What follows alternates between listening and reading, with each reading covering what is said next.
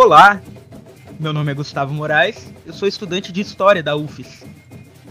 E eu sou Tainá Cassaro, estudante de Pedagogia, também na UFES. E esse é o episódio piloto do podcast Capixabismos.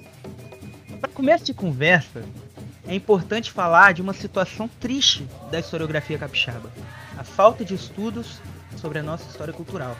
E quando eu digo nossa, eu espero que seja lembrado o espírito popular disso.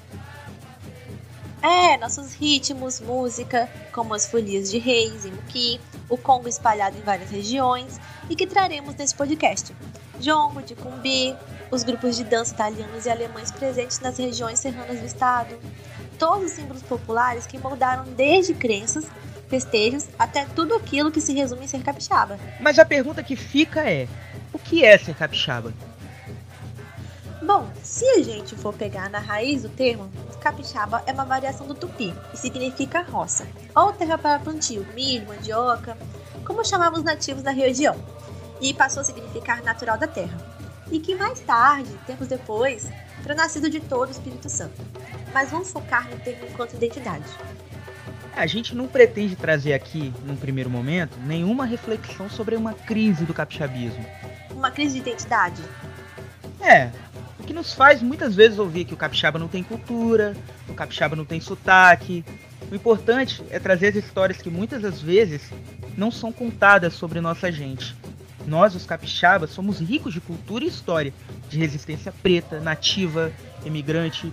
Tudo isso é responsável por dividir saberes e sabores, né? É, como a muqueca, que eu não vou nem falar que é capixaba, porque o resto é peixado. A torta capixaba, os alimentos em base de frutos do mar e que são geralmente preparados em panelas de barro.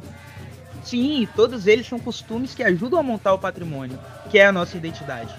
O objetivo é resgatar as memórias de quem deu sangue e suor pela cultura do Espírito Santo.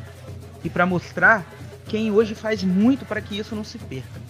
Para além de uma história de capitanias, de figuras de expressão, de sociabilidade de elite. E não só além de uma barreira verde que vem aí nos próximos episódios mas também da barreira branca e de classe. Entre mar, montanhas, ruas, becos e vielas, esse é o Capixabismos, um podcast sobre cultura e história do nosso estado, sem muita enrolação e fácil de ouvir.